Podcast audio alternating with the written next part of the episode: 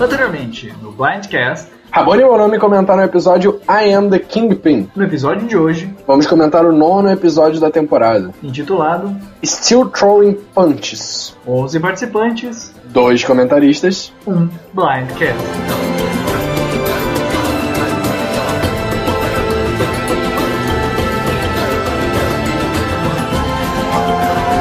Sejam bem-vindos a mais um Blindcast. Eu sou o Rabone. E eu sou o Bonomi. E hoje, coisa rápida, vamos direto para os comentários, beleza, Bonome? Beleza, só lembrando que hoje nós vamos comentar os comentários do episódio 7, porque a gente tá meio atrasado na nossa leitura, porque no último episódio a gente não leu e-mails nem comentários. Sim, sim, sim. Desculpa, gente, mas a gente tá fazendo ao máximo para entregar os podcasts para vocês, mas nem sempre a gente tem tempo. O único que é pago pra, no podcast é o Pimpão e é pago com ração. Exatamente. Mas ração de primeira classe, não venham aqui reclamar, é tudo nos conformes dentro do padrão, Isso aí. Pimpão é pago com uíscas. porque quem whiskas não petisca. Nossa. Vamos, vamos para os comentários. Primeiro comentário do Moon of Cities. Ele dividiu em três tópicos o comentário dele. O primeiro é, faz pod de Blood vs. War ou o Odzapari. O segundo, nossa, odiei a Michaela ter ido embora já que gosto de participantes assim. E o terceiro, fica Adam e fica Hannah e sai logo Jay Taylor Brett Sunday. Olha só, primeiro, é, Blood vs. War ou Odzapari mais Blood vs. War do que o Worlds é uma, é uma temporada que eu curto muito. O Worlds Apart eu acho que é uma temporada mais chata de se comentar porque tem uns momentos bem monótonos. Apesar de, tipo, a final ser muito boa, eu acho que o meio de Worlds Apart é mais chato. Mas pode ser uma temporada que a gente comenta mais à frente. Quem escolhe são vocês e a gente já deixa claro. Deixa aí nos comentários qual vai ser a temporada que a gente vai comentar quando a gente puder, uma temporada extra que já tenha passado. Blood vs. War é super topo. Só lembrando para quem caiu do caminhão e está recuperando agora o fôlego para nos alcançar, é, nós estamos pensando em fazer podcasts retomando temporadas anteriores, né, relembrando e comentando temporadas anteriores. Então, e essa foi a indicação do Moon of Service. Se alguém tiver alguma outra indicação aí para fazer, só deixar nos comentários. Uh, segundo tópico dela, odiou a Michaela ter ido embora. Eu também odiei. Apesar de não gostar da Michaela, eu não curti a eliminação dela porque eu acho que ela era uma participante que ainda dá, ia dar muito o que falar.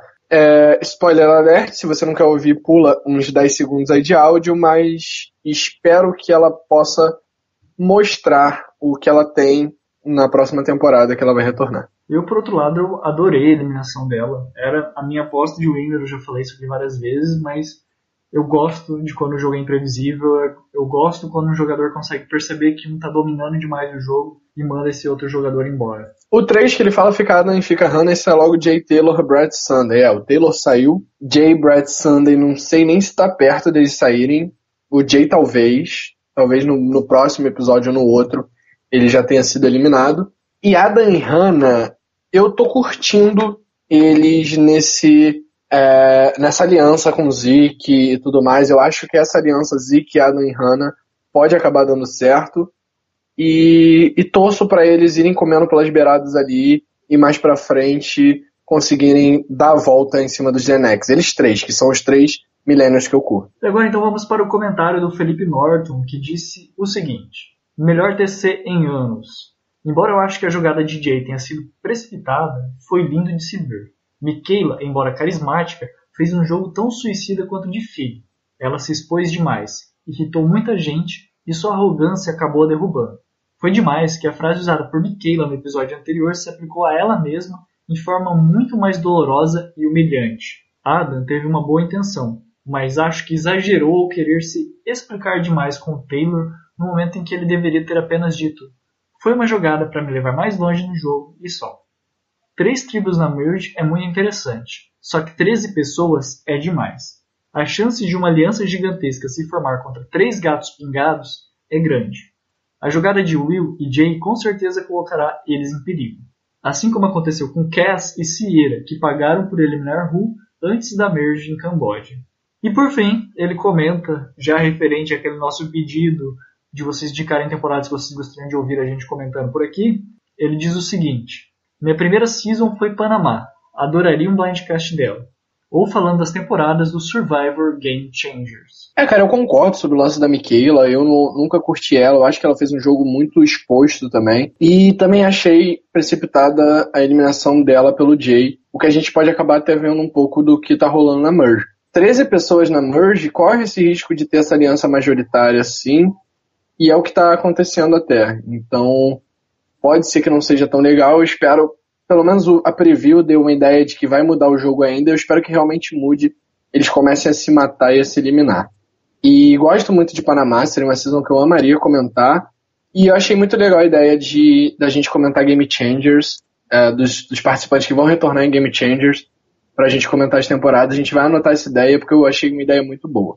Sim, de fato concordo quando ele fala da Michaela e em relação ao Jay. A gente já viu o efeito disso nesse próprio episódio dessa semana, no episódio que foi justamente um reflexo dessa quebra na Aliança dos Milênios, que de certa forma estavam até relativamente fortes, né? Mas que agora se mostram extremamente é, free agents, a grande maioria deles, principalmente ali os que estão em busca de vingança, no caso a Hannah, que ficou com sangue nos olhos pela eliminação da Michaela. Eu esqueci de abrir o microfone, eu esqueci de abrir o microfone. É porque eu fechei o microfone que eu tava bebendo água para não sair o barulho. O próximo comentário do Samuel Costa, que comentou o seguinte: comentem Heroes vs Villains e Samoa. Anotados, ótimas indicações. Duas temporadas, principalmente Heroes vs Villains, eu adoro. Porque Heroes vs Villains eu acho que é uma temporada bem marcante pra gente comentar. Deixem aí nos comentários se vocês querem Heroes vs Villains comentados, porque por ser uma temporada de retornante, tem uma galera que prefere não assistir. Mas eu acho que a temporada de Survival é provavelmente mais assistida. Então, se vocês estão afim que a gente comente Heroes vs Villains, deixem aí no comentário que a gente faz um blindcast para cada episódio, uma temporada inteira. E o Cauã Lustosa comentou: dois pontos V. Cauã, amei essa carinha. Eu acho que você tá feliz de escutar o Blindcast, então continue assistindo e continue mandando carinhas de reação do nosso, do nosso reação ao nosso Blindcast. E por fim, o nosso comentarista de honra, que quase toda semana, pra dizer, acho que toda semana ele tá aqui, só não quando a gente não faz comentário que não tem, que ele não aparece, né? Mas dessa vez o Ingo comentou o seguinte: correção, nesse episódio não tinham 13 participantes, e sim 14. Eu já vou começar a fazer um parênteses aqui, porque a gente sempre comenta contando já o número eliminado. Então, no caso do episódio de hoje, a gente já fez a abertura contando com, não com o número de participantes que tem no episódio, mas que tem quando termina o, o programa, né? Porque vocês, se vocês perceberem, no episódio 0 nós falamos 20, no episódio 1 nós já comentamos 19, referente ao eliminado daquele episódio. Exatamente. É, vamos lá e continuar então o comentário do Ingo, que ele diz assim: Reiterando minha posição acerca dos episódios, faz-se necessário ter uma evacuação ou TC duplo para aí sim ser uma season finale com seis participantes, de modo igual a Second Chance. Caso contrário, teríamos um episódio final com sete participantes para fechar direitinho os 14 episódios, o que não deve ser nada confortável. Adam é muito eu nos jogos. Descobri isso hoje. A vontade dele de querer o controle de tudo, mas ao mesmo tempo fazer boa vizinhança com o é muito eu. Pararei de me comparar com a Shirin nas inscrições e a partir desse exato dia compararei com o Adam. Ratifico, Adam atrapalha o jogo do Adam. Com relação à jogada do Jay, péssimo. Acho que esse move dele foi mais focado na série anterior a esse episódio, na qual Michaela flagrava Jay e Will encontrando um ídolo de imunidade. Nesse sentido, foi uma jogada mais visando a proteção do ídolo. Só que eu acho que eles não perceberam que isso iria facilitar uma fuga de confiança da Hannah, a qual já é ligada ao Zeke e ao Adam inimigos declarados da EcoForce. E também temos a Sunday e o Brett, que estão ligados ao Chris, o qual, por conveniência, está ligado ao Zeke e ao David, que estão ligados, respectivamente, ao Adam e a Hannah, e Jessica e Ken, quer dizer, jogada péssima a longo prazo. No mais, adorei a review, sempre estarei acompanhando, adoro comentar aqui e super gosto do feedback que vocês dão também. Aliás, alguém falou que participarei de algum podcast, What? Cara, o, o episódio duplo já saiu. É o episódio 10 e 11, no caso. Então já dá para se preocupar menos com isso aí. Talvez tenha um outro episódio duplo ou uma evacuação que role aí até a, a season finale, ou talvez vai ser uma season finale com seis participantes que nem Second Chance mesmo. É, eu curto muito o jogo do Adam eu, eu, eu curto assim, eu não acho ele, o Adam um bom jogador, eu acho que ele se contradiz nas próprias palavras. Tudo que o, Jay, o Bonomi falava do Jay na Merge, o Adam tá sendo agora. Mas não que ele se contradiz exatamente no que ele vai fazer, mas que ele não, não consegue administrar o, o que ele tá fazendo e, e acaba, como você mesmo disse, o Adam atrapalha o jogo do Adam, ele tá atrapalhando o próprio jogo porque ele fala que vai fazer uma coisa e acaba fazendo outra. É, a eliminação, a ideia do Jay ter eliminado a Michaela foi boa. A Michaela era um alvo, isso é legal. Mas eu também acho que foi precipitado, não acho que era o momento dele fazer isso. E achei legal essas, essas ligações que você fez aí. Porque realmente eu acho que é isso que vai acabar rolando nessa merge mais pra frente. Essa ideia de voting blocks, que é, é o que eu já falava antes e que teve muito em Camboja. É, que é esse lance da galera que um liga o outro. E nessa ideia de um liga o outro, uma hora isso aí vai explodir e vai dar errado. Vai começar aí um contra o outro. E nós também adoram, adoramos o seu feedback. Um adoro cheio de os, e se você quiser pode colocar uns coraçãozinhos aí no meio. Então, gente, muito obrigado pelo feedback. Teve muitos comentários nesse episódio 7, por isso que nós dividimos o 7 para esse e o 8 para o próximo. Vai ter comentando nos comentários no, no próximo episódio também. É, muito obrigado pelo feedback de vocês. Até demorou um pouquinho aqui, não sei quantos minutos vão ficar no episódio, mas tá bem grande aqui a parte de comentando nos comentários. Mas vamos pro episódio que é o que mais vocês querem ver, né?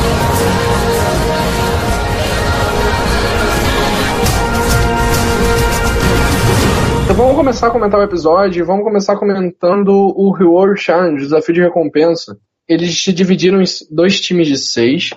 Um liderado pela Hannah, outro liderado pela Chris, que foram quem tirou os times, foram sorteados capitães. E quatro deles tinham que passar por debaixo de uma teia, carregando uma caixa bem pesada, e entregar para os outros dois que estariam esperando. Abrir essa caixa com machetadas, com facadas, e depois pegar o, as bolinhas. As bo... Não tchaco, não é o nome daquilo? É num tchaco? Um tchaco é outra coisa, né? É tipo umas bolinhas amarradas com uma corda e que eles tinham que prender em uma trave. Acho que não precisava disso tudo. Não sei. É, a primeira coisa que eu comento desse episódio é que foi a péssima escolha de time da Hannah. Ela deixou todos os fortes pro grupo do Chris, o que deu uma vantagem gigante pro grupo roxo, que acabou fazendo eles ganharem. Que os, os laranjas não conseguiram nem chegar no, na parte final da prova. Não, eu tava vendo aqui, eu até achei que o time dela fosse o roxo, mas eu fui ver as fotos aqui para confirmar. Parece que ela escolheu o time dela por afinidade, né? Ela escolheu o Jay, escolheu o Will ali, mas enfim, o Zeke, Adam, é, Jay e a Jessica, né? Eu vi aqui agora a foto certinho. Tipo, ela escolheu, parece por afinidade. Pois é, e deixou os fortões, o Breach, o, o Chris, o Ken, até o próprio Taylor deixou no outro time, que são os caras que dominam os challenges. E com certeza ia levar vantagem na parte de puxar a caixa. Eu fico imaginando se ela ficou pensando na recompensa em si, né? Que é um, um dos momentos mais importantes, principalmente quando você vai é, fazer refeição ou fazer alguma coisa em conjunto com as pessoas, que você acaba podendo criar interações, conhecer pessoas, é, formar votos, né? Formar alianças. E ficou, pensou tanto nisso que acabou esquecendo que tinha que ser o, o desafio antes. É, pois é, né? É, foi uma coisa arriscada, talvez ela pensou por isso ou foi uma coisa muito arriscada que ela fez, de correr o risco, ah, se eu ganhar a prova, pelo menos eu vou ter com quem conversar é, e poder falar de jogo, ou foi só uma burrice mesmo de tipo, ah, vou levar meus amiguinhos para aproveitar a recompensa comigo, só que eu não vou ganhar a recompensa, entendeu? Para mim foi uma jogada meio burra. Não, não uma jogada, mas tipo, foi uma escolha burra da parte dela. Eu lembro até que no começo da temporada, no nosso podcast zero, a gente até comentava que o Jay poderia ser um um competidor muito forte nos desafios, mas apesar de ele estar tá indo bem nos desafios, não está indo mal igual o David, ele pelo menos foi muito bem até agora, né? teve um desempenho satisfatório, mas quando você olha para o lado e vê quem, vê Chris, obviamente o Chris não podia pegar que era o capitão do time, mas vê quem, vê Brett, ver outras pessoas tão fortes quanto mais forte que ele, acho que, né, não sei se seria uma primeira escolha muito muito boa. Pois é, e dá parabéns também ao Taylor que ele arrasou nas tacando lá as bolinhas e conseguiu todas de primeira, né? Não deu nem, nem chance pro outro time tentar arremessar uma. E depois dessa prova, com uma ótima escolha da Hannah, do seu time, nós fomos para a recompensa onde o Brett pôde começar a se libertar e mostrar que ele é um fanfarrão, um bebedor. Sim, sim, sim. Foi muito legal o momento do, do Brett com a Sandy, que a Sandy pôde até falar sobre a desconfiança que ela tinha da, do, da aliança David, Jessica e Ken.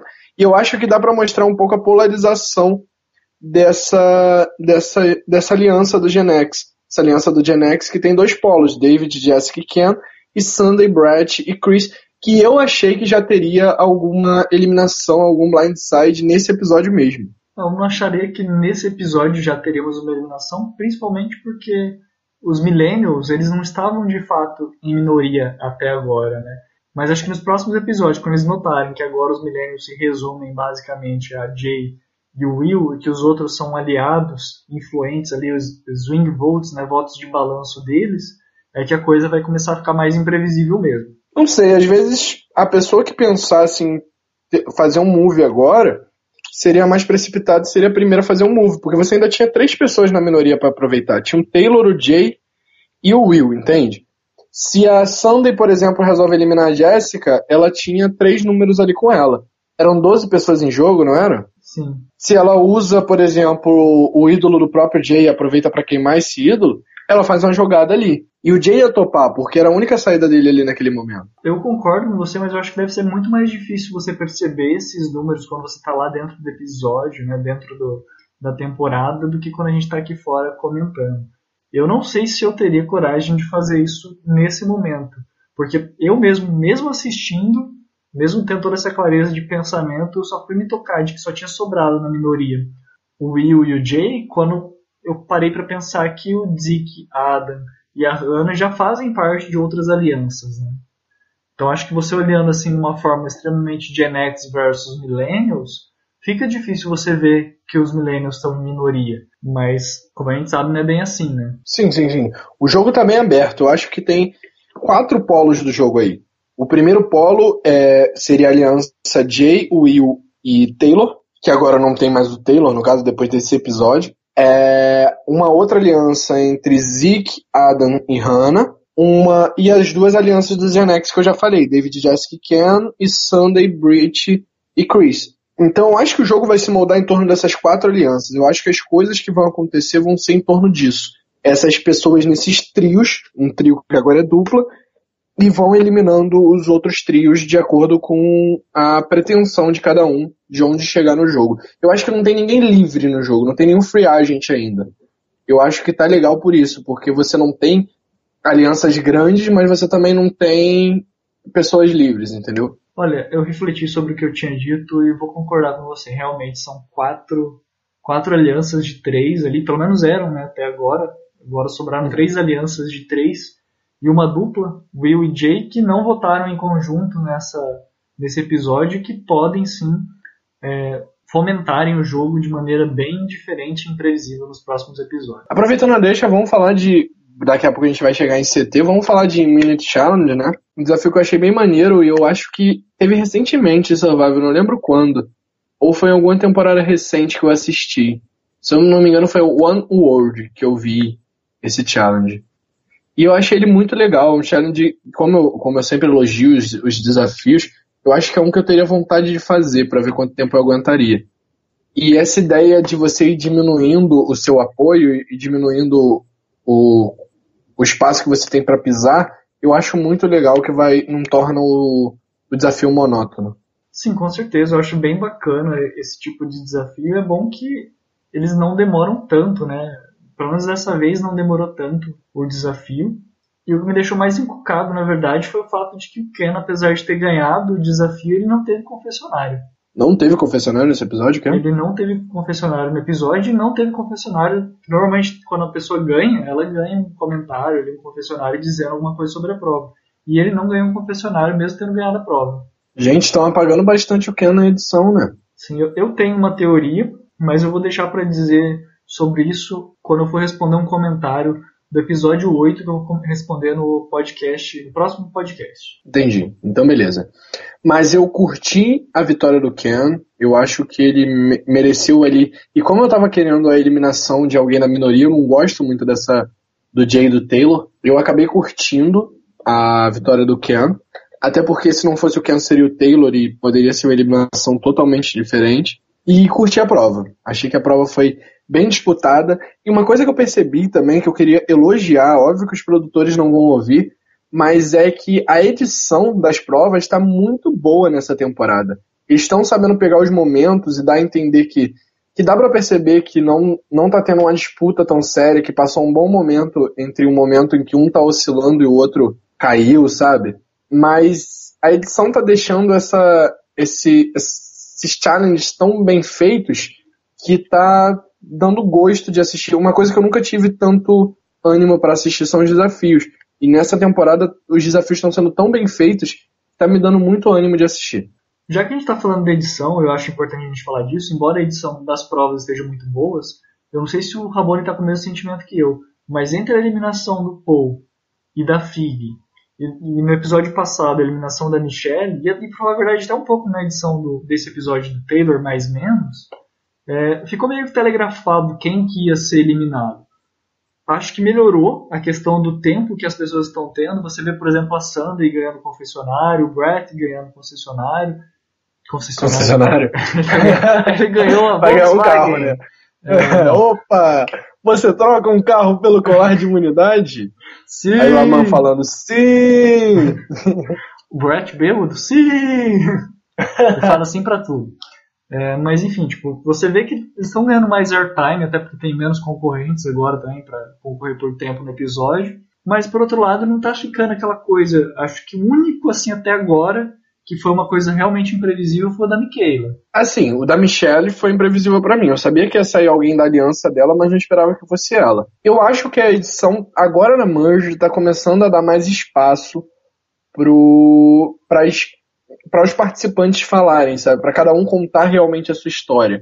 Eu acho que tá ficando mais legal por isso. A Sunday mesmo, que eu achava que era participante bem sumida, tá começando a falar. O Will tá começando aos pouquinhos mostrar o, o pouco jogo que ele tem. Então, eu acho que a edição tá melhorando agora na Merge. Eu acho que eles esconderam alguns personagens na, na fase tribal e estão soltando eles agora na Merge isso é legal. Mas ainda tô achando previsível sem as eliminações um pouquinho. Não sei se é porque eu me acostumei muito com o modo de Survivor editar e por, por falar muito aqui no podcast a gente acaba percebendo, mas eu tô achando um pouco previsível sim. Eu parei para pensar um pouquinho e analisar os votos do Will até o episódio atual, esse episódio que ele eliminou o Taylor, e eu comecei a reparar e até tem uma teoria agora em relação ao porquê que eu acho que ele está sendo invisível, pelo menos foi invisível até agora. Se você reparar bem, o Will ele foi sempre um dos que votou a favor do, de quem foi eliminado no episódio, né? Ele só não votou, acho que no episódio que ele tentou eliminar o Adam, que foi no episódio que acabaram eliminando a Michelle. Mas você vê que no episódio em que a Mari foi eliminada, ele foi um junto com a Michaela que mudou para a Ecoforce, a Ecoaliança lá. Depois, quando a Michaela foi eliminada, ele foi um dos que votou na Michaela para fazer volume. E agora, no Taylor, novamente, ele votou meio errado, assim, né? Ele não votou no Taylor, mas ele votou no Jay. Mas a gente tem que prestar muita atenção na edição e nos votos, principalmente nos votos do Will, porque eu tenho certeza que ele vai ser muito desses swing votes daqui para frente. Ele pode ser dessa pessoa que, olha, eu sou aliado do Jay, mas eu vou votar no Jay. Eu sou aliado da Michaela, mas eu vou votar na Michaela. Era aliado da Mari, teoricamente, porque eu não sou do, dos bonitão, mas ainda assim eu fui lá e votei na Mari. Então acho que é bom a gente parar para prestar atenção no Will, e acho que a edição está justamente escondendo o Will até agora para não ficar essa coisa tão na cara que ele pode mudar a qualquer momento. É, e mas também a minha opinião sobre o Will é que vai ser aquele cara que vai sobrar no jogo, que vão esquecer que ele tá ali e se brincar ele vai acabar chegando na final para ser runner up. Não acho que para ganhar o jogo. Mas eu acho que vai ser o, o, cara esquecido que vão acabar deixando passar. É, mas vamos prestar atenção nos próximos episódios. Vamos ver se essa minha teoria se confirma ou não. Né?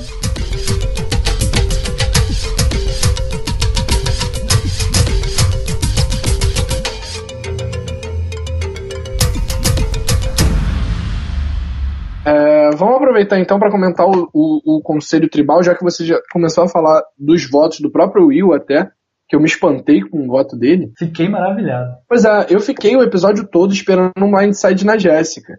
Eu gosto muito da Jéssica, não, não, não quero que ela seja eliminada, mas eu fiquei esperando o momento que ela seria eliminada. Fiquei esperando o momento em que realmente rolaria o blindside da Sunday na Jéssica. Eu até tava achando que a edição tava meio que escondendo isso. Mas não foi o que rolou. A edição, essa temporada, eles decidiram não esconder nada da gente. E, e quem acabou sendo alvo no meio do CT foi o Adam. E o Adam, gente, o Adam que atrapalha o jogo do Adam, que atrapalha o jogo do Adam, que atrapalha o jogo do Adam, meu Deus. A gente já tinha comentado no começo do episódio sobre essa questão dele ter, de certa forma, até feito certo de não falar da imunidade dele, né? ainda acho que foi um meio acerto né, de não ter falado da imunidade, mas ele também teve um meio erro que foi justamente de comentar dessa vantagem dele. Não sei como é que vai ser usado nos próximos episódios, nem sei nem se ele vai querer usar agora que ele está sabendo, que todo mundo está sabendo que ele pode roubar. Acho que se fosse eu, eu roubava no próximo episódio qualquer coisinha besta só para tirar o alvo, só para tirar o target mas também eu nunca participei de Survivor, não sei qual é o peso de receber uma carta, de receber é, uma visita de familiar dentro do programa. Né?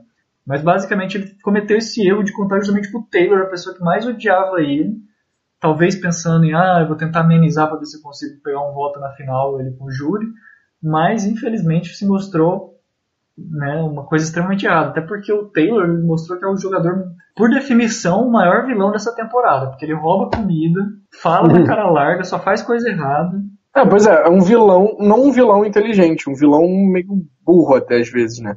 Porque eu acho, eu acho que foi super inteligente ele ter deixado para falar do Adam no conselho tribal e tudo mais, mas eu acho que dava para ele usar isso para fazer uma jogada. Se ele fosse mais sorrateiro, às vezes ele conseguia até eliminar o Adam usando isso, entendeu? Com certeza, todo mundo ia ficar com medo dessa vantagem do Adam, todo mundo ia ficar com medo. Sim. Acho que o próprio ato de pensar, olha, ele pode roubar a sua visita de familiar, acho que isso foi uma coisa interessante dele ter pensado, mas que infelizmente ele usou no momento errado. Se ele tivesse começado a falar isso lá atrás, olha, o Adam confessou aqui na surdina, né, falou pra, pra mim que tem uma vantagem, já começa a plantar essa sementinha ali, várias pessoas, incluindo talvez aliados não tão próximos deles, mas que votou junto com ele nesse episódio, talvez tivesse votado nele, no Adam. E se eu fosse o Adam nesse conselho tribal, eu tava pensando sobre isso na hora que eu tava assistindo o episódio. Eu simplesmente viraria para todo mundo. Eu sei que é uma vantagem boa, mas, gente, recompensa Survivor não é algo essencial, sabe?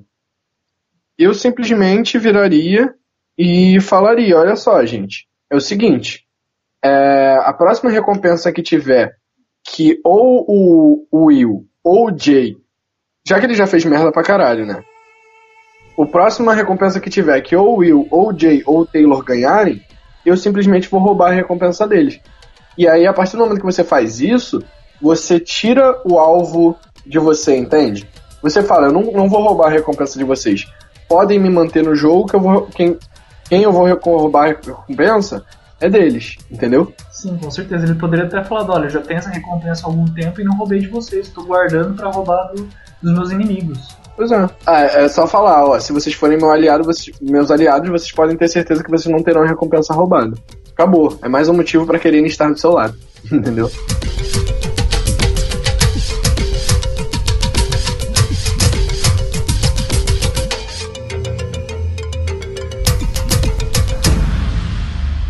Vamos falar dos votos em si, de quem escolheu votar em quem. Mas então, Rabone, o que você achou dessa opção da maioria do Voting Block de votar entre Taylor e Jay? Eu gostei da ideia de dividir votos. Eu acho que foi uma ideia muito boa, foi sensato fazer isso. Só que eu achei que eles fizeram do modo errado, porque eu acho que a ideia de dividir votos não é só você fugir do ídolo, é também você queimar o ídolo. E não foi o que eles fizeram, entendeu? Se eles tivessem é, dividido os votos igualmente entre o Taylor e o Jay ao ponto de deixar empatar, às vezes ia dar mais medo pro Jay do que pro Taylor. Acho que a chance do Taylor ter um ídolo ali era meio nula. Eu acho que a chance maior mesmo era de, do ídolo estar com o Jay. Então, dar mais votos no Jay às vezes seria mais inteligente do que o que eles fizeram. É, da aliança, como a gente conhece, a gente teve só três votos no Jay, que foi Brett, Hannah e Jessica, obviamente. E daí o Will, obviamente, mudou de voto. Foi da minoria. E daí do, do outro lado, votando no Taylor, nós tivemos Adam, David, Jay, Ken, Sunday e Zeke, né? 5 contra 3. E o Chris também. 6 contra 3? Foi 6. Foi 7, na verdade. É, 7 contra... contando com o Jay. É, não, não, contando, não contando com o Will e com o Jay, foi 6 contra 3. Então, tipo, você teve ali uma divisão que poderia ser, por exemplo, 5-4. Às vezes poderia ser 5-4, poderia. Já que eles sabiam que um, um ia votar no outro, provavelmente, sabe? Poderia até trocar de pessoa, entende? Se eles sacassem que o Taylor ia ser mais inocente, às vezes eles poderiam dar mais voto no Jay para fazer realmente empatar. Mas aí é é coisa também que eu não vou ficar julgando tanto, porque eu sei que Survivor é muito mais difícil de jogar quando você tá lá, então... É, eu, eu concordo com você no sentido de que seria mais inteligente fazer uma divisão de 5-4, porque, por exemplo, se realmente o Jay tivesse usado o ídolo e daí por consequência, ou até usado dois ídolos, é que o pessoal não sabia se eles tinham um, dois ou três ídolos, né, ou nada de ídolos, mas eles poderiam causar um empate novamente de 3-3, que seria um empate entre o que eles votaram e o que daí obviamente Jay, Will e Taylor teriam votado, nos três que eles teriam votado. É, se o Jay resolve usar o ídolo no, no Taylor e ele e o Will resolvem votar no, no Adam, por exemplo, rolaria um revolt. Mesmo assim, ainda favoreceria a maioria, mas seria algo mais arriscado. Que aí correria o risco do Adam realmente sair. Principalmente levando em conta que eles poderiam facilmente ali pegar um, alguém de, dessa aliança majoritária, fazer um, uma mudança de voto ali e com quatro votos eles conseguiriam vencer toda essa maioria. É, mas enfim, curti a eliminação do Taylor e acho, mas acho que poderia ser mais inteligente. Eu acho que ele podia ter saído antes.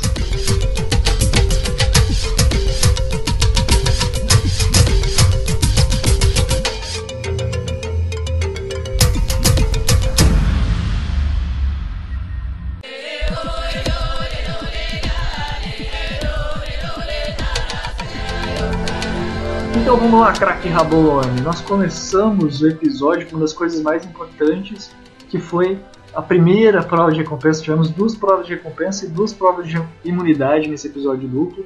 E a primeira prova de recompensa nós começamos justamente com o David fazendo aquele jogo de winner, falando que ele é o melhor competidor, que ele não, não tem ninguém que consiga desafiar ele de frente a frente e pedindo para sentar, justamente para ser mais justo com os companheiros dele que não iam aguentar participar com ele. É, uma coisa que eu achei, eu tô achando legal nessa temporada é que parece que todos os episódios estão tendo reward, até o próprio episódio duplo teve dois rewards, e eu achei isso muito legal. É, se eu não me engano, o, só tivemos dois episódios que não teve o reward, que foi justamente o episódio 8, né, Eu Sou o Rei do Crime, que foi a eliminação da Michelle, e o Will, foi o primeiro episódio da Merge, né, que o Will ganhou a prova de imunidade, e, e também no episódio 5, que foi o primeiro episódio com três tribos, a gente também não teve prova de recompensa, e daí depois a Kabula e a Takali ganharam. Pois é. E sobre o, essa jogada do David de não. de não. tá, não vou participar da prova e tudo mais, eu achei genial, gente. Eu acho que o David tá começando a fazer o caminho dele para ganhar esse jogo, sinceramente. Eu cogitava muito o David como runner-up, mas agora já cogito o David como um, um ganhador desse jogo. Não sei se contra o Ken, por exemplo, ele ganharia. Não sei se contra o Zeke ele ganharia. Mas se ele souber fazer uma final certa, ele pode ganhar esse jogo sim. E ele tem mérito para isso. E eu achei genial o que ele fez. Não sei se foi realmente por sentimento. E realmente pareceu ser um pouco sincero. Entende o que ele fez? Mas se foi sincero, acho muito bonito da parte dele ter feito o que fez. E se foi uma jogada, acho muito inteligente da parte dele. Olha, para falar a verdade, eu concordo que ele tá com uma edição muito boa desde o primeiro episódio. Tiveram poucos episódios que ele não teve uma edit, né, uma edição que foi de muito destaque, mas ainda assim ele apareceu. Apareceu até mais do que o Ken nos episódios que. No sentido de que teve confessionários, né, mesmo nos episódios que ele não apareceu tanto.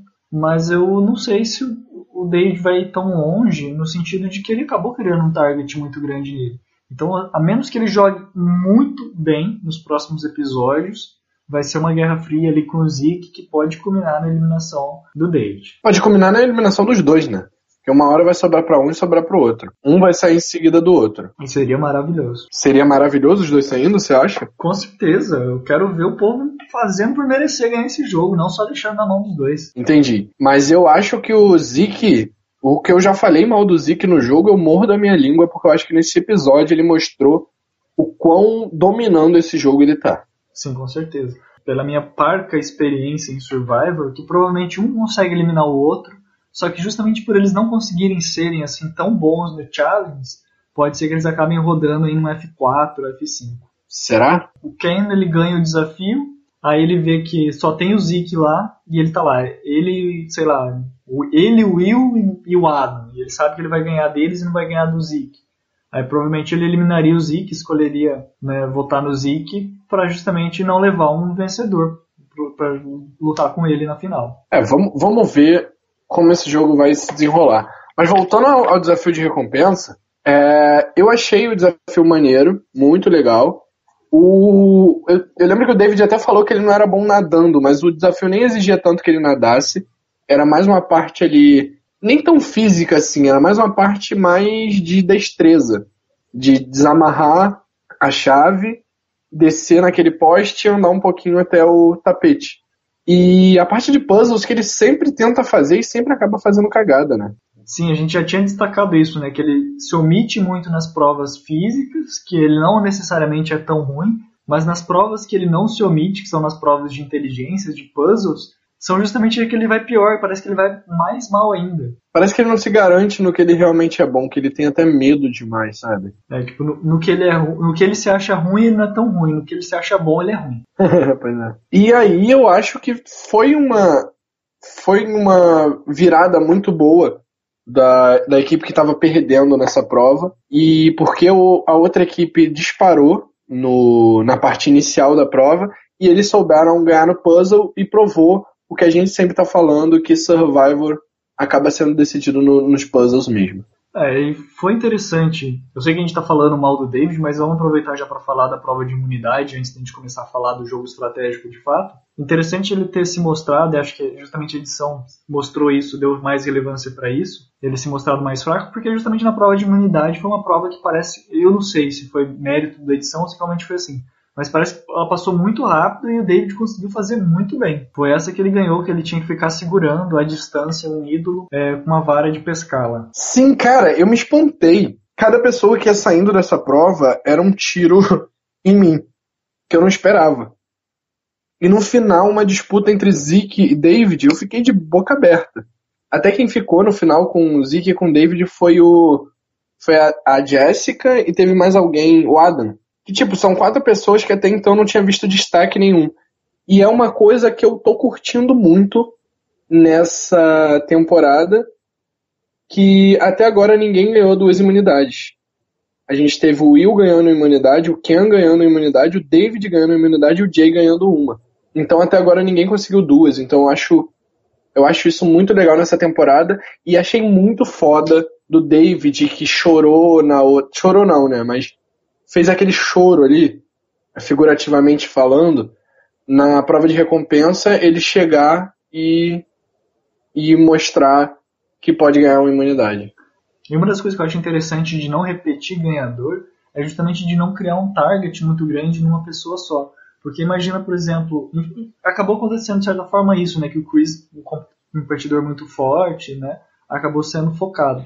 Mas normalmente quando qualquer pessoa começa a ganhar muito seguidamente as provas de imunidade, o pessoal fala, opa, ele não ganhou agora, vamos eliminar ele e aproveitar essa chance. E acaba tornando uma coisa previsível.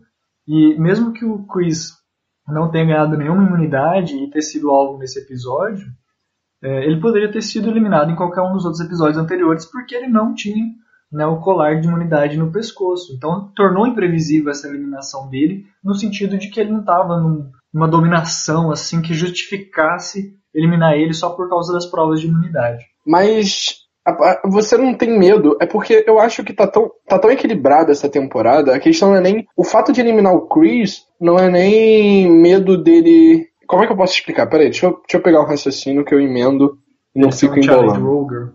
É, o que acontece? É, eu acho que o maior medo do Chris é porque como essa temporada tá tão imprevisível nos challenges, e, e, até então, sabe, cada um ganhou um e tudo mais, mas eu acho que pode chegar lá na frente e acabar que o Chris vai ganhar todos, porque ele realmente tem potencial para isso.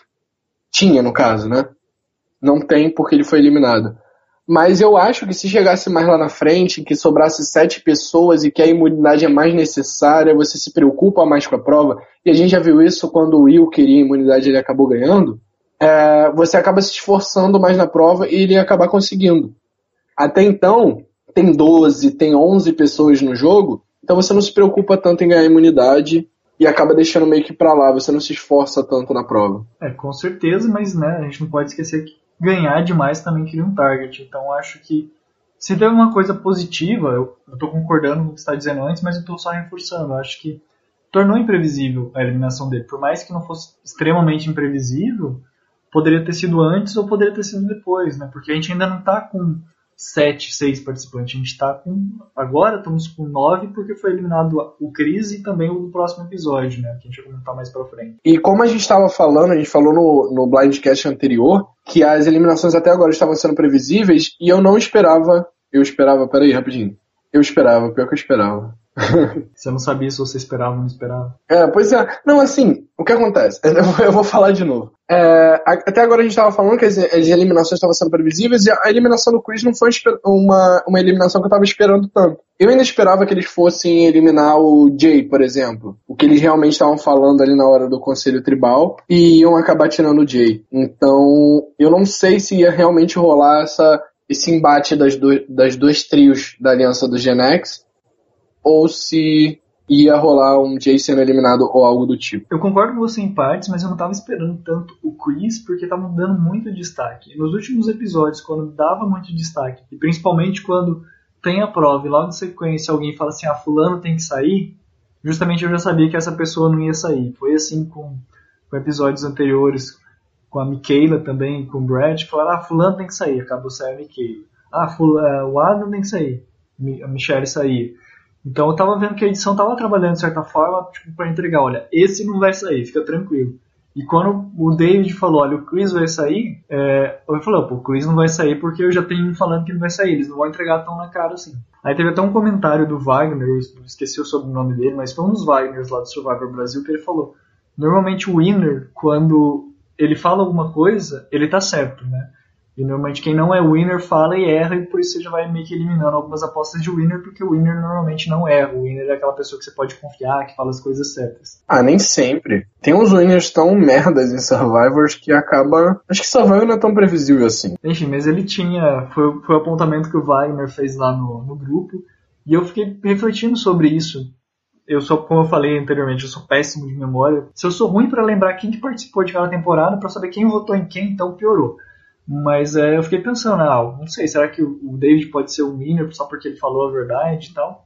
Não sei se foi uma pegadinha da edição ou não, mas para mim, de certa forma, foi imprevisível. Talvez se a gente tivesse apostado no episódio passado, não apostaria no quiz como eliminado agora. Mas eu curti, eu acho que foi a primeira imprevisibilidade desse episódio que deixou esse episódio tão bom, o melhor episódio até agora da temporada. Talvez a eliminação do Chris seria o melhor episódio, aí vem essa segunda parte que foi muito melhor e deixou o episódio muito mais foda. Sensacional. É, vamos, mas vamos comentar esse, esse CT da saída do Chris antes do da gente partir pro próximo episódio, que eu acho que eu vou entrar em êxtase aqui enquanto a gente estiver comentando o próximo episódio.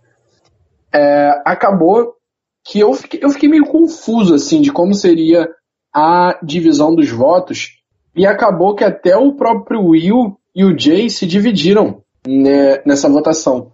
Só a aliança do Brad Sunday e Chris foram no, na Jessica, e o resto, junto com o Jay no caso, e o resto todo mundo foi no Chris.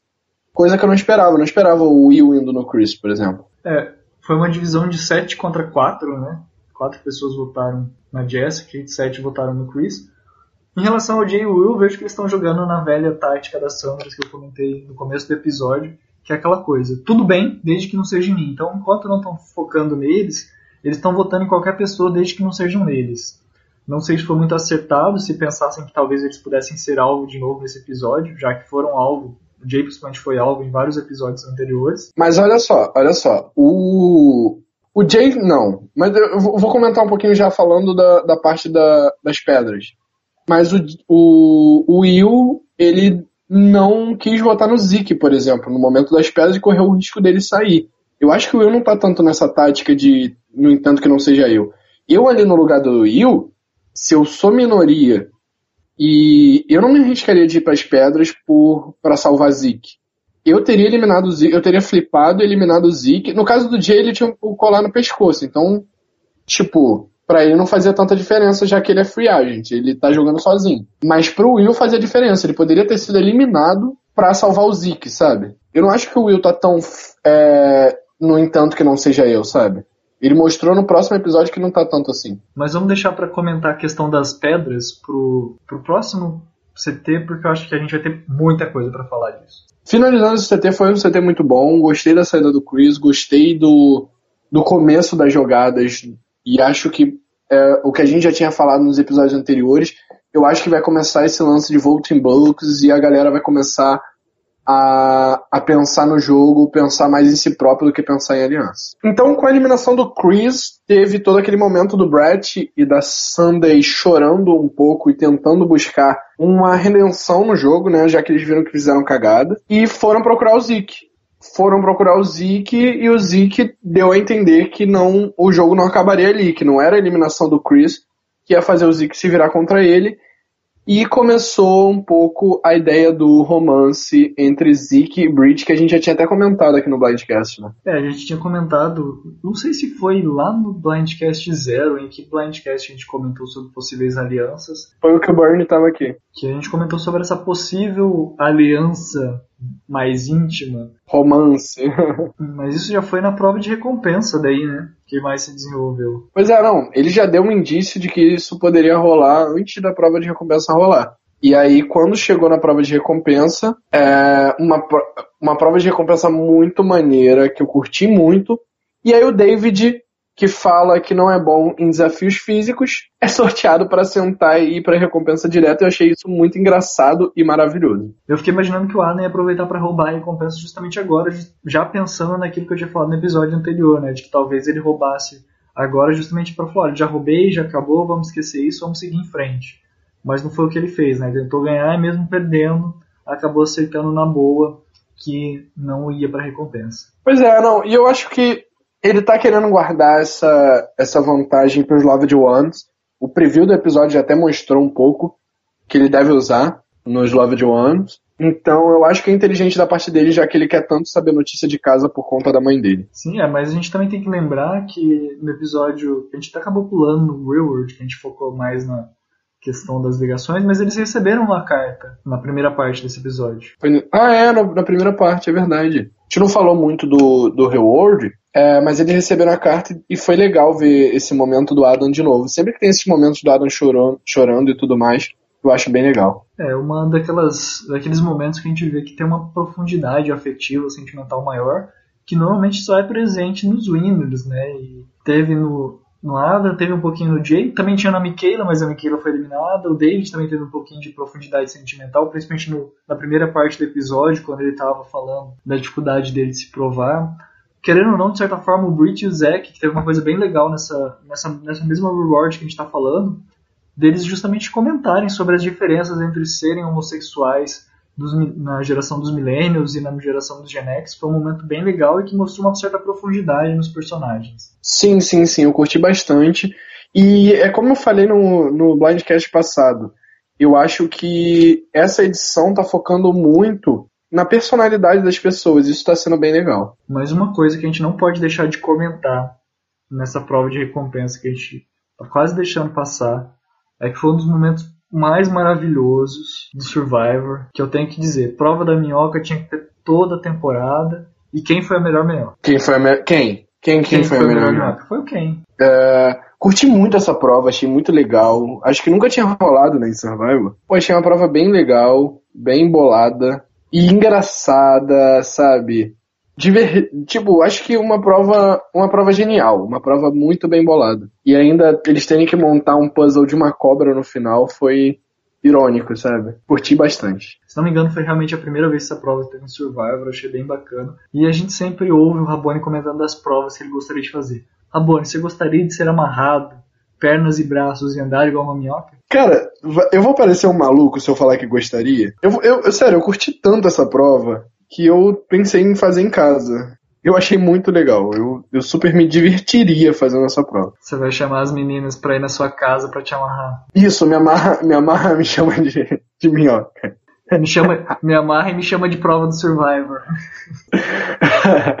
Maravilhoso. Mas enfim, vamos aproveitar. É, falar, eu achei que uma equipe, uma equipe ficou escrotamente forte, que foi a equipe que tinha o, o Ken, o Jay e o Will. Jay e o Will. Eu tinha certeza que eles iam ganhar essa prova. Na hora que o que o Zeke, o Brit e a Sunday, que é, talvez fosse, apesar de que Adam, Adam, Hannah e Jessica também era bem fraquinho. Assim, porque eu acho que as pessoas fortes ficaram no, no, no time verde, entende? Então eu achei que seria muito difícil o time verde não ganhar esse reward e acabou que o, o Zeke, o Breach e a Sandy, que são três pessoas que não são atléticas nem nada, conseguiram ganhar uma prova escrotamente física. O que mostra que no, em Survival os puzzles acabam decidindo tudo. É, eu até fiquei com a impressão, quando sortearam as equipes, de que a equipe verde teria mais vantagens nessa prova, porque me parecia que ia ser uma prova de muita destreza, de muita habilidade, no sentido de que se você tivesse um corpo maior ia ser mais difícil você se arrastar, né? Até porque eu acho que podia rolar. O pessoal até comentou: ah, será que a galera não pensou em rolar? Acho que não poderia rolar lá naquele momento. Mas eu acho que pessoas que tivessem mais força e mais destreza, né? Não tão tanto peso como o Brad tem, desculpa, eu não tô chamando ele de gordo, tô falando que ele é mais forte. É gordinho sim, gente. Gordinho fofinho. O Ramone pegaria. Mas enfim, é, o Jay e o Ken Will, achei que realmente eles conseguiram ter essa destreza de passar rápido. Tanto que quando o Ken começou a, a se debater, eu falei, caraca, ele tá indo muito rápido, eles vão ganhar. Só que daí eles se embananaram na hora de resolver o puzzle da cobra que abriu brecha. Foi justamente onde a equipe laranja teve o comeback, né? Que eles vieram e ganharam a prova. Pois é, eu, eu parei para pensar na hora dessa prova, uma coisa que o Adam tava fazendo era uma coisa que eu faria. De colocar, tipo, puxar o, o, o que prendia o corpo um pouco mais para cima, na altura do peito, e ficar empurrando a terra. Ficar, tipo, se balançando, mais ou menos que nem o Will fez, mas o Will fez super errado. Cara, eu acho que eu teria feito completa, completamente diferente do que a galera fez.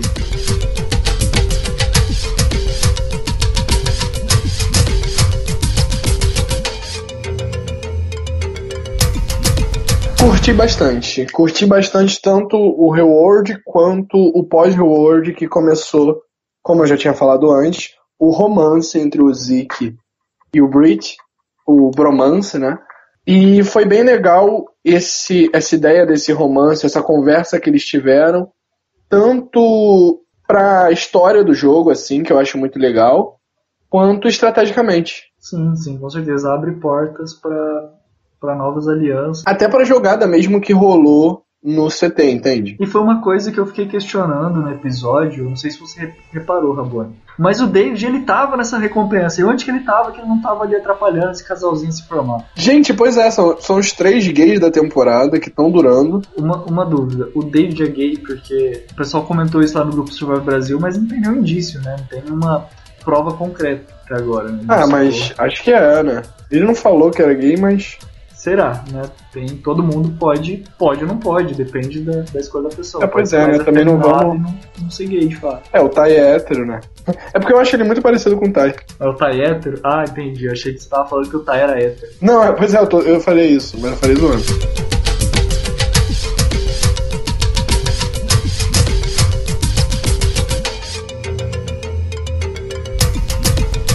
Seguindo o jogo, segue a bola, a gente foi para um desafio de imunidade muito maneiro. Nossa, eu tô amando as provas dessa temporada, porque tá vindo prova atrás de prova muito legal e nova, né, praticamente.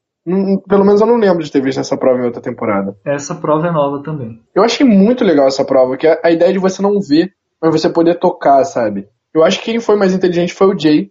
Tipo, você não pode ver, mas eu posso tocar. E ele ficou procurando a saída ali, entendeu? Os outros não pensaram tanto nisso, ou se perderam, pensaram nisso, mas acabaram se perdendo no labirinto. Então, mas curti muito a prova, apesar do Jay ter ganhado com uma folga gigante. Exatamente o que eu ia comentar, né? O pessoal parece que não se tocou que poderia fazer de outra forma ali, usar o tato a favor.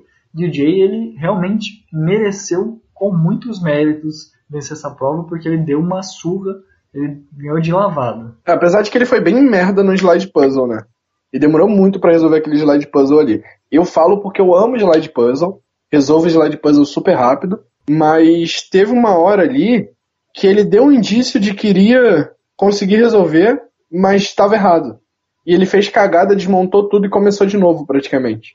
Mas ganhou a prova, parabéns para ele. Eu tô criticando, mas queria errar como ele errou, né? É importante a gente falar isso, porque eu até eu ia comentar isso quando a gente estava lendo o comentário da a Nick, acho que é isso, esqueci, já fechei a página com os nomes do, dos comentários, mas é que ela perguntou sobre os personagens favoritos, a gente até divagou bastante nessa questão, mas é que a gente tenta fazer uma coisa aqui, que é uma coisa que a gente acaba fazendo já meio que por anos e anos assistindo Survivor, é de ter uma visão imparcial, sabe? De você conseguir ver quem tá jogando bem, de quem tá fazendo um bom jogo, de quem realmente tá merecendo ganhar, de quem fez uma boa jogada, independente de você torcer ou não para aquela pessoa. Que eu até ia comentar na resposta dela da seguinte forma, né? Tipo, tem pessoas que eu acho que são favoritas para ganhar, mas que não necessariamente eu torço para elas. É, o próprio exemplo que eu dou é o Spencer em Camboja. Spencer foi um dos meus personagens favoritos, mas em Camboja na final ele não tinha, eu não tinha, eu não torcia para ele vencer. Eu torcia para quem realmente vencer, quem realmente venceu vencer e aí, porque eu acabei me frustrando com ele na temporada. Não necessariamente quem eu gosto, eu torço. Acho que Survival dá abertura para isso.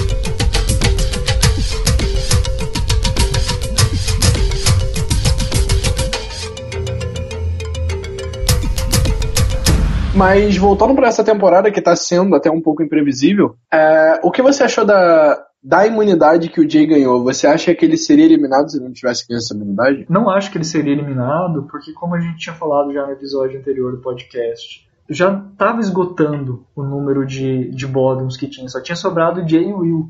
E obviamente que o alvo ia voltar e acabar sendo para aquela aliança majoritária que não era majoritária, que era três alianças de três que estavam juntas apenas pelo momento para eliminar a Force.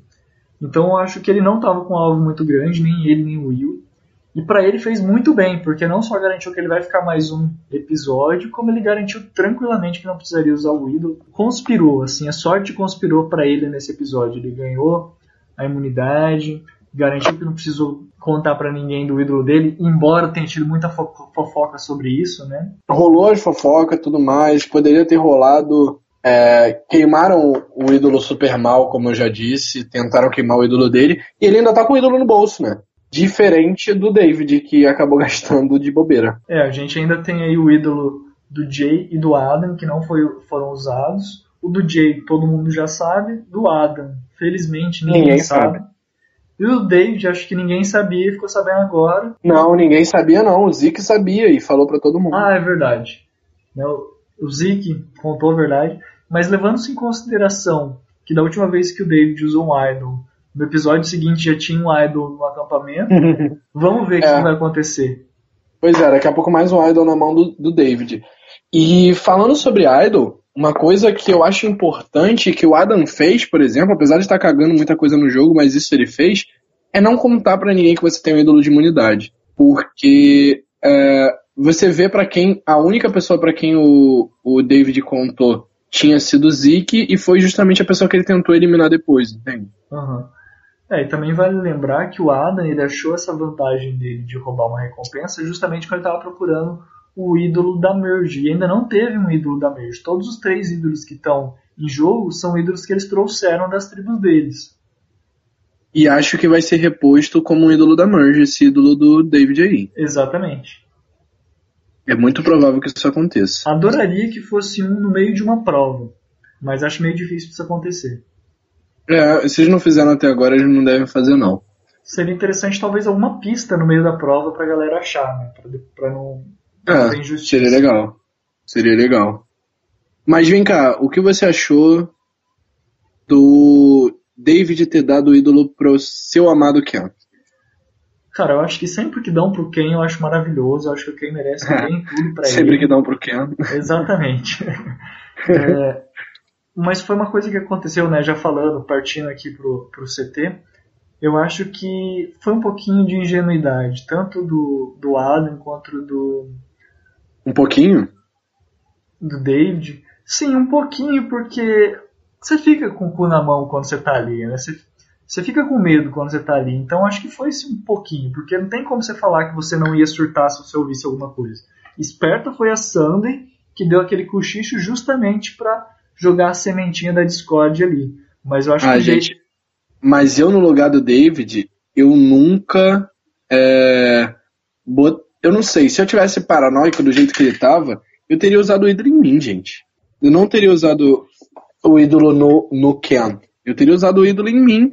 Ou na, na própria Hannah, que tava dizendo tanto. Apesar de que não dá para confiar tanto na Hannah sendo paranoica, sabe? Olha, eu concordo com você, eu teria usado em mim, mas eu não teria usado de maneira nenhuma na Hannah, até porque, cara, a Hannah é millennial, ela poderia facilmente estar tá trabalhando ali com o Jay, com o Will, com o próprio Zeke, que era um aliado dela, para eliminar o David. Ah, não sei. Cara, nada garantiria que a Hannah não tinha. Porque ela tava fazendo meio que agente dupla. Ela tava tanto conversando com o David com o Zeke. E o Zeke descobriu que era um alvo, porque de certa forma a Hannah não conseguiu esconder que tinha mentido para ele. Então ela poderia facilmente estar trabalhando com o Zeke. Eu, na posição do David, desconfiaria da Hannah trabalhando com o Zeke. Mas sinceramente, eu não entendi nada do que o Adam e a Hannah fizeram nesse episódio, principalmente a Hannah, que fez, para na minha opinião, fez cagada atrás de cagada.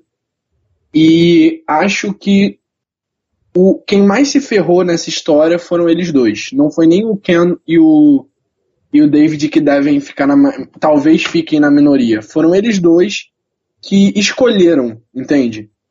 O lado que eles iam seguir e poderiam ter seguido com o Zeke e ainda ter uma aliança forte e deixar para eliminar o Zeke mais para frente. Cara, acho que eu discordo de você, craque Rabone. Tudo bem, relaxa. Porque querendo ou não, a gente já tá com nove participantes agora com esse episódio duplo. Então não tem mais espaço para ter uma aliança muito grande. Você tem que focar ali nos quatro. Ah, mas uma aliança de três, uma aliança de três não é grande. Eu tô falando da aliança Adam, Hannah e Zeke, entende? Mas o problema foi que dela foi fazer o jogo de agente duplo e acabou se entregando e eliminando a possibilidade, porque eu imagino que o Zeke não queria de maneira nenhuma trabalhar com a Hannah, que foi o que ele acabou comentando no confessionário dele, né? Não, ele, ele, ele falou que não iria trabalhar com a Hannah porque a Hannah não estava dando a entender que queria trabalhar com ele, entende? Sim. A partir do momento que a Hannah virou para ele e duvidou, deixou a dúvida se trabalharia com ele ou não, foi quando ele se virou contra a Hannah. Até então ele não tinha se virado. Ele confiava nela. Então eu acho que o Zeke tá fazendo um jogo muito bom nessa temporada. Acho que tem tudo para ser aquele cara que vai sair perto da final, porque não acho que ele chegue na final pelo jogo tão bom que ele tá fazendo. Critiquei muito ele antes, mas agora eu, eu falo super bem dele, porque eu acho que o jogo dele tá muito bom. Ele ter conseguido fazer o que ele fez. Bater de frente com o David, que era justamente o personagem que estava mais aparecendo até então. Sim, bater de frente com o David, controlar o voto do Will, é, conseguir puxar para ele Sunday e Brett do jeito que ele fez, entende? Uhum. Conseguir reverter uma eliminação que é poderia ser clara dele quando o David mirou ele. Foi muita coisa que ele fez, principalmente nessa segunda parte do episódio, tanto da primeira quanto da segunda parte do episódio, que acho que a primeira eliminação também foi boa parte feita por ele. Eu acho que ele controlava até então o Adam e a Hannah, então eu acho que ele ele tá fazendo um jogo muito bom e até, até agora o jogo na merge tá na mão dele. E para quem era minoria certo de ser eliminado na, lá na Millennials, eu acho isso sensacional. Ah, com certeza, o jogo dele ganhou muito, na Merge principalmente, ele ganhou muito destaque, ele está se mostrando um ótimo jogador. Mostra também que a própria divisão em três tribos auxiliou muito ele, que conseguiu criar laços com o Quiz e depois posteriormente também com o Brett e com a Sunday quando teve a Merge, que até nas, nas, nas recompensas, como nós citamos, também foi importante. E ele tem sido até uma aposta boa para o Winner no sentido de que ele está fazendo laços com várias pessoas. Mas pelo mesmo lado, como você comentou, ele também criou um alvo muito grande para ele. Não só ele, como o David também criou um alvo muito grande para ele. Né? Pra, pra, o David, no caso, criou um alvo para o David, o Zeke criou um alvo para o Zeke. Embora o David também tenha trabalhado para criar alvo para o Zeke, que era o que ele queria fazer nesse episódio. Eles são dois personagens muito bons, mas que, justamente por causa disso que a gente está citando agora, provavelmente não vão ganhar, porque eles estão com um alvo muito grande neles. Mas estão jogando super bem, ambos. Estão deixando a temporada boa. Não só eles, obviamente, mas estão deixando a temporada muito boa e, para mim, são os dois nomes desse episódio. Então, isso é uma coisa que eu acho interessante. Muitas vezes a gente vê em Survivor uma aliança muito boa dominando o jogo. Eu acho que o jogo se beneficia muito, o Survivor se beneficia muito quando tem duas pessoas que são muito inteligentes em alianças opostas. Nesse sentido, eu acho que o jogo com a Michaela na Merge seria muito mais interessante porque ela ia ter três pessoas muito inteligentes podendo trabalhar ali para fazer coisas acontecerem e tornaria o jogo muito mais imprevisível. Talvez. Eu não sei se a Michaela ela seria uma jogadora tão inteligente assim. Eu, quando eu falo inteligente, eu falo tipo estrategicamente, como o Zeke e o David são. Eu acho que a Michaela ela é mais é, social e físico, sabe? Eu não acho que ela é tão estratégico. Eu acho que a Michaela é mais tipo de líder de aliança. Eu não discordo. Dessa vez eu não vou discordar com o craque Rabone aqui. é, a gente eu, hoje está batendo muito de frente, né?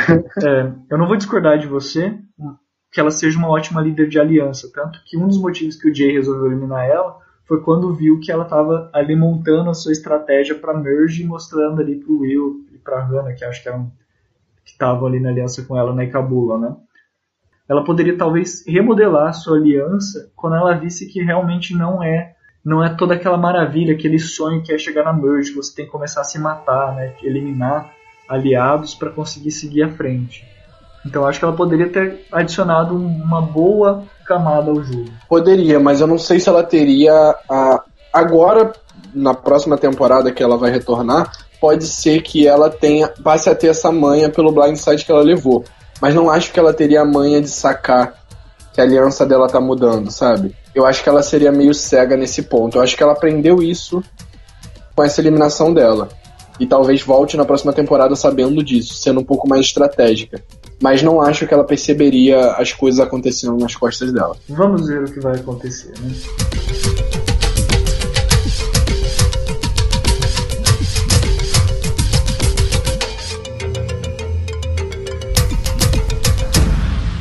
Então vamos falar um pouquinho da divisão. Podemos falar um pouquinho da divisão dos votos e desse. Eu, uma coisa que eu gostei muito foi o Jeff ter deixado eles discutirem depois se alguém mudaria. E isso pra edição traz algo muito bom, sabe? A gente ouviu histórias que tiveram temporadas que o Jeff pediu para regravar o CT depois da contagem dos votos, porque não tinha ficado legal o confessionário, não ia dar uma edição legal. Mas esse eu acho que eles foram gravados ali na raça, porque realmente parecia que estava uma coisa ali bem dinâmica. E eu achei muita coincidência a Jéssica ter sido tão pressionada a não mudar, sabe? Eu achei isso sensacional. Não sei se foi uma foi um CT regravado ou se realmente isso aconteceu da Jéssica ter ter pensado em flipar e acabou que foi ela a eliminada. Eu achei isso muito legal. Eu não sei se foi regravado, acho que não, mas é, dá para você ver ali que tá bem caras e bocas, tanto que a Jessica, mesmo em vários momentos, apesar que é o padrão dela, né, tá sempre com, com o olho esbugalhado ali. Mas é, você dá pra ver que as pessoas realmente estavam muito ansiosas, a própria Hannah tava lá. Tanto que você vê que na hora que fala pra ela que ela não vai ser. que ela ganhou a imunidade, ela parece que se alivia, né? Achei muito bom. E retomando o que você tinha falado no primeiro CT sobre as pedras e sobre a questão do Will, eu acho que nesse momento sim ele foi burro de não ter mudado a, o voto dele. Não só ele, mas acho que todo mundo ali poderia. Tinha várias pessoas que poderiam ter mudado os votos. E, se, e parando para observar, tipo, são 10 pessoas, ainda tem margem para você trocar de aliança. Como eu falei, como a gente já tinha analisado, são várias alianças de 3, de 2 participantes. E se você olhar, por exemplo, a aliança Will J, não está muito sólida. O caso do Will foi o que eu achei mais, mais curioso, porque a Jéssica tem a perder votando na Hannah, entende? O Ken, o Ken no caso estava com colar, então não vou, não vou citar os que estavam imunes, mas uh, a Jéssica tem a perder votando na Hannah, o David tem a perder votando na Hannah, o Brad tem a perder votando no Zeke e a Sunday tem a perder votando no, no Zeke, do mesmo modo que o Adam tinha a perder votando na Hannah. Mas o Will, ele não tinha nada a perder ali. Se ele seguir com o Zeke, eu acho que ele, eu acho que mostra o poder do Zeke nesse jogo. Que ele confiou muito naquela fala que o Zeke deu para ele. E aí, ele eliminando o Zeke ou eliminando a Hannah, assim, eliminando a Hannah daria um milésimo de chance a mais pro jogo dele.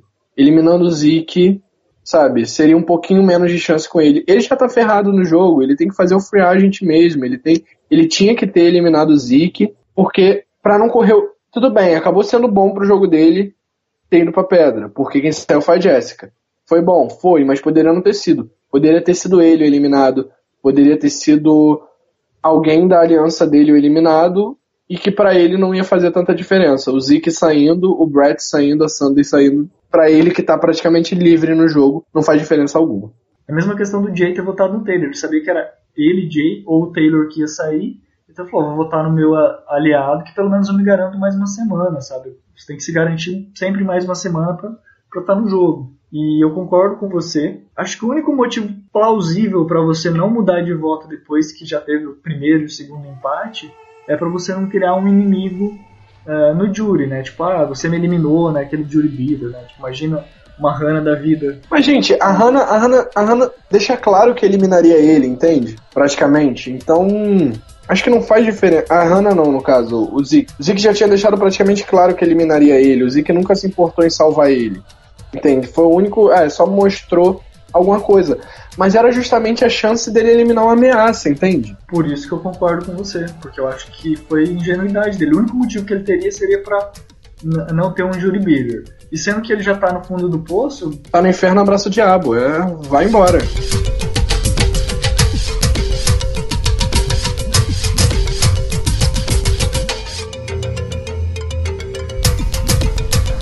Mas curti, curti essas pedras. Terceira pedra, né? Que rola no jogo. Acho que é a terceira vez que rola pedra no jogo. Deixa eu ver aqui uma coisa rapidinho. É, é não, é sim, terceira vez que rola pedra no jogo.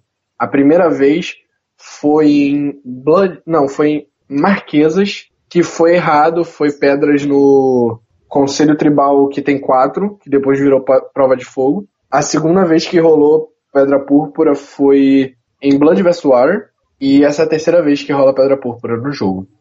Ah, e, e também teve um, um, outro empate em África, que naquela época era decidido por Trivia Challenge, que era um desafio de perguntas. E teve um empate também na merge de Australian Outback, que quem que acabou que eliminou até o próprio Jeff Warner, que foi decidido por quem tinha mais votos anteriores. Então, relembrando, teve o Trivia Challenge na África, terceira temporada de Survivor. Teve uma decisão unânime em Camboja.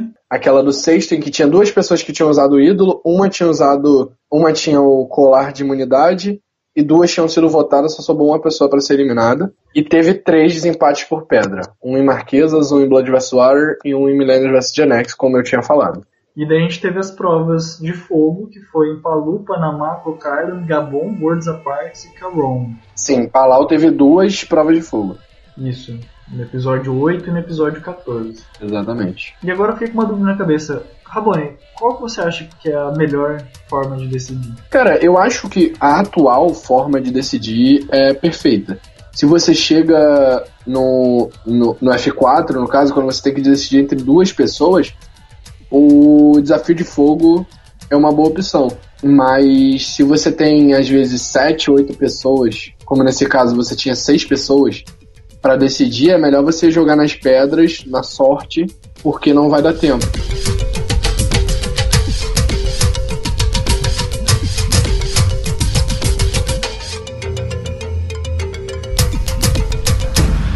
Então tá, vamos então continuar aqui. E a gente teve então desse esses dois empates, depois desses dois empates, nós fomos para as pedras, onde aconteceu o inacontecível. Sim, a Jéssica foi eliminada, tirou a pedra preta, no caso, que eu jurava ser pedra púrpura até então, e foi eliminada. E me surpreendeu totalmente, que era a pessoa que eu menos esperava sendo eliminada dali, sinceramente. É, depois ela colocou no Twitter até uma foto vocês podem acompanhar no Twitter dela, Jessica Lewis89. E até lembrei aqui aleatoriamente.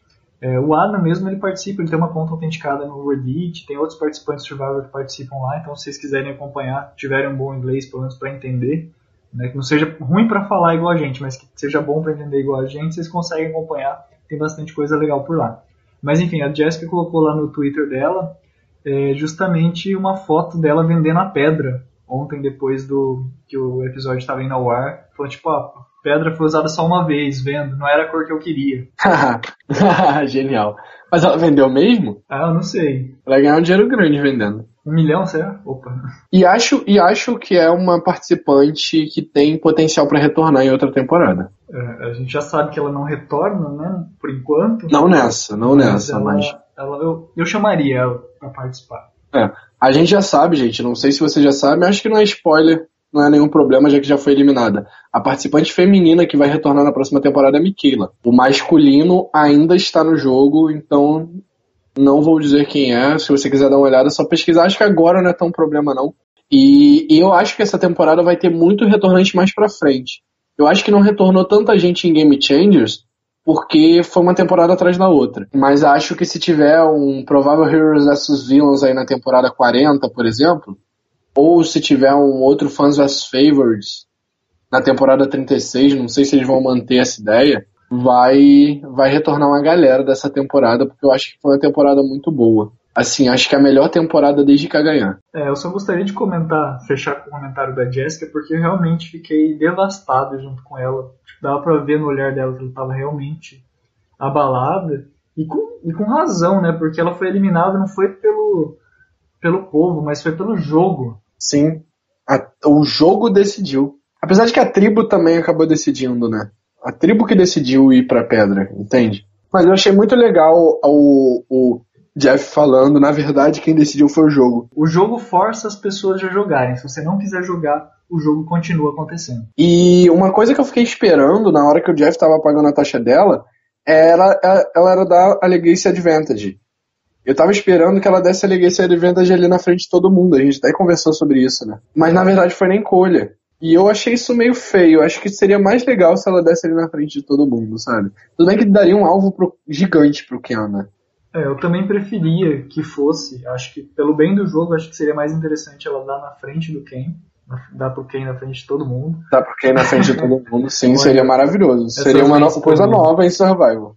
Essas mentes poluídas aí. Mas enfim, dá a Legacy Advantage pro Ken ali na frente de todo mundo, porque obviamente criaria um alvo e desestruturaria mais ainda a aliança já quebrada deles, que só sobrou agora Ken e David, que estão os dois ali sem saber para onde correr. Ia ser bem interessante ver como é que eles iam lidar com isso. Uma pena porque provavelmente o Ken ia acabar sendo eliminado, né? Mas é. ia ser bem interessante. Foi melhor do jeito que foi. é, no final das contas, tipo assim, você já perdeu um aliado. Ganhar um target, complicado. É, se fosse na frente de todo mundo, às vezes a Jéssica ia e dava pra alguém que ela não gostava. Eu daria pro Jay. É, não, pro Jay, Jay não precisa de mais alvo, gente. E curti ela ter dado pro Ken, eu acho que já virei um pouco de. Eu já virei kenático. Tô sendo é, influenciado aqui pelo Bonome. Realmente, às vezes eu me questiono se eu estou sendo parcial nos comentários que eu faço pro Ken. Como eu falo para vocês, eu tento ser imparcial, mas eu também tenho meu lado fã. E o Ken como pessoa, assim, por ser uma pessoa mais espiritualista, e eu vejo que ele tem esses aspectos de bom vivan que eu também acredito ter, então eu acabo me identificando com ele. Talvez em alguns momentos eu exagere, peço desculpa para vocês, mas ainda vejo bons momentos que ele tem na edição. Talvez ele só não esteja dando, como eu falei, talvez ele só não esteja dando material para criar essa intriga, mas que ele possa assim ser o winner. Mas como a gente também já debateu anteriormente, já temos outras pessoas que podem ser o winner, como o próprio David, ou quem sabe o Zeke, ou até mesmo algum dos outros que, não sei, o Adam, se vai que dar uma louca aí na galera e, e dar o título pro Adam. Não eu não duvido, eu não duvido. Eu acho que o Adam tem caminho para ganhar esse jogo. Sem, sem brincadeira. A própria Hannah, depois desse episódio, também ela é uma participante que pode concorrer ali, chegar na final. Não sei se ganhar, mas que pode estar ali na final. Só acho meio difícil de ganhar, mas que também podem estar na final. Sim. Acho, acho, acho que o, esses dois últimos episódios deixaram o jogo super abertos. Eu acho que qualquer um dos nove tem um possível caminho para ser ganhador desse jogo. Até mesmo o Will. Até mesmo o Will, sim, até mesmo o Will que eu tanto critiquei, até mesmo a Sunday que eu tanto critiquei, entende? Eu não gostei muito do Will nessa, nessas pedras, na verdade não gostei muito da galera que deixou deles na reta para salvar Hannah e Zeke. Mas de maneira geral, tenho gostado muito da forma com que o jogo tem evoluído. Desde o episódio 7, quando a Michaela foi eliminada, tem sido jogo cada vez mais constante de melhor qualidade. O episódio que a Mikila foi eliminada foi muito emocionante. E desde acho que desde, a, desde a Fi. Não, acho que desde o Swap isso tá rolando. Desde a Lucy, é sério. Desde, desde a, Lucy. a Mari. Desde a Mari, gente, essa temporada tá maravilhosa. Eu, eu tô muito feliz. Já vamos começar a encerrar esse programa. Eu tô muito feliz de ter escolhido essa temporada para começar. Talvez se fosse em Karong a gente tivesse se divertido, mas não teria se divertido tanto igual a gente está se divertindo nessa temporada específica. Karong, Karong foi uma temporada muito boa, mas eu acho que tá, Millennials vs Gen está conseguindo superar Karong.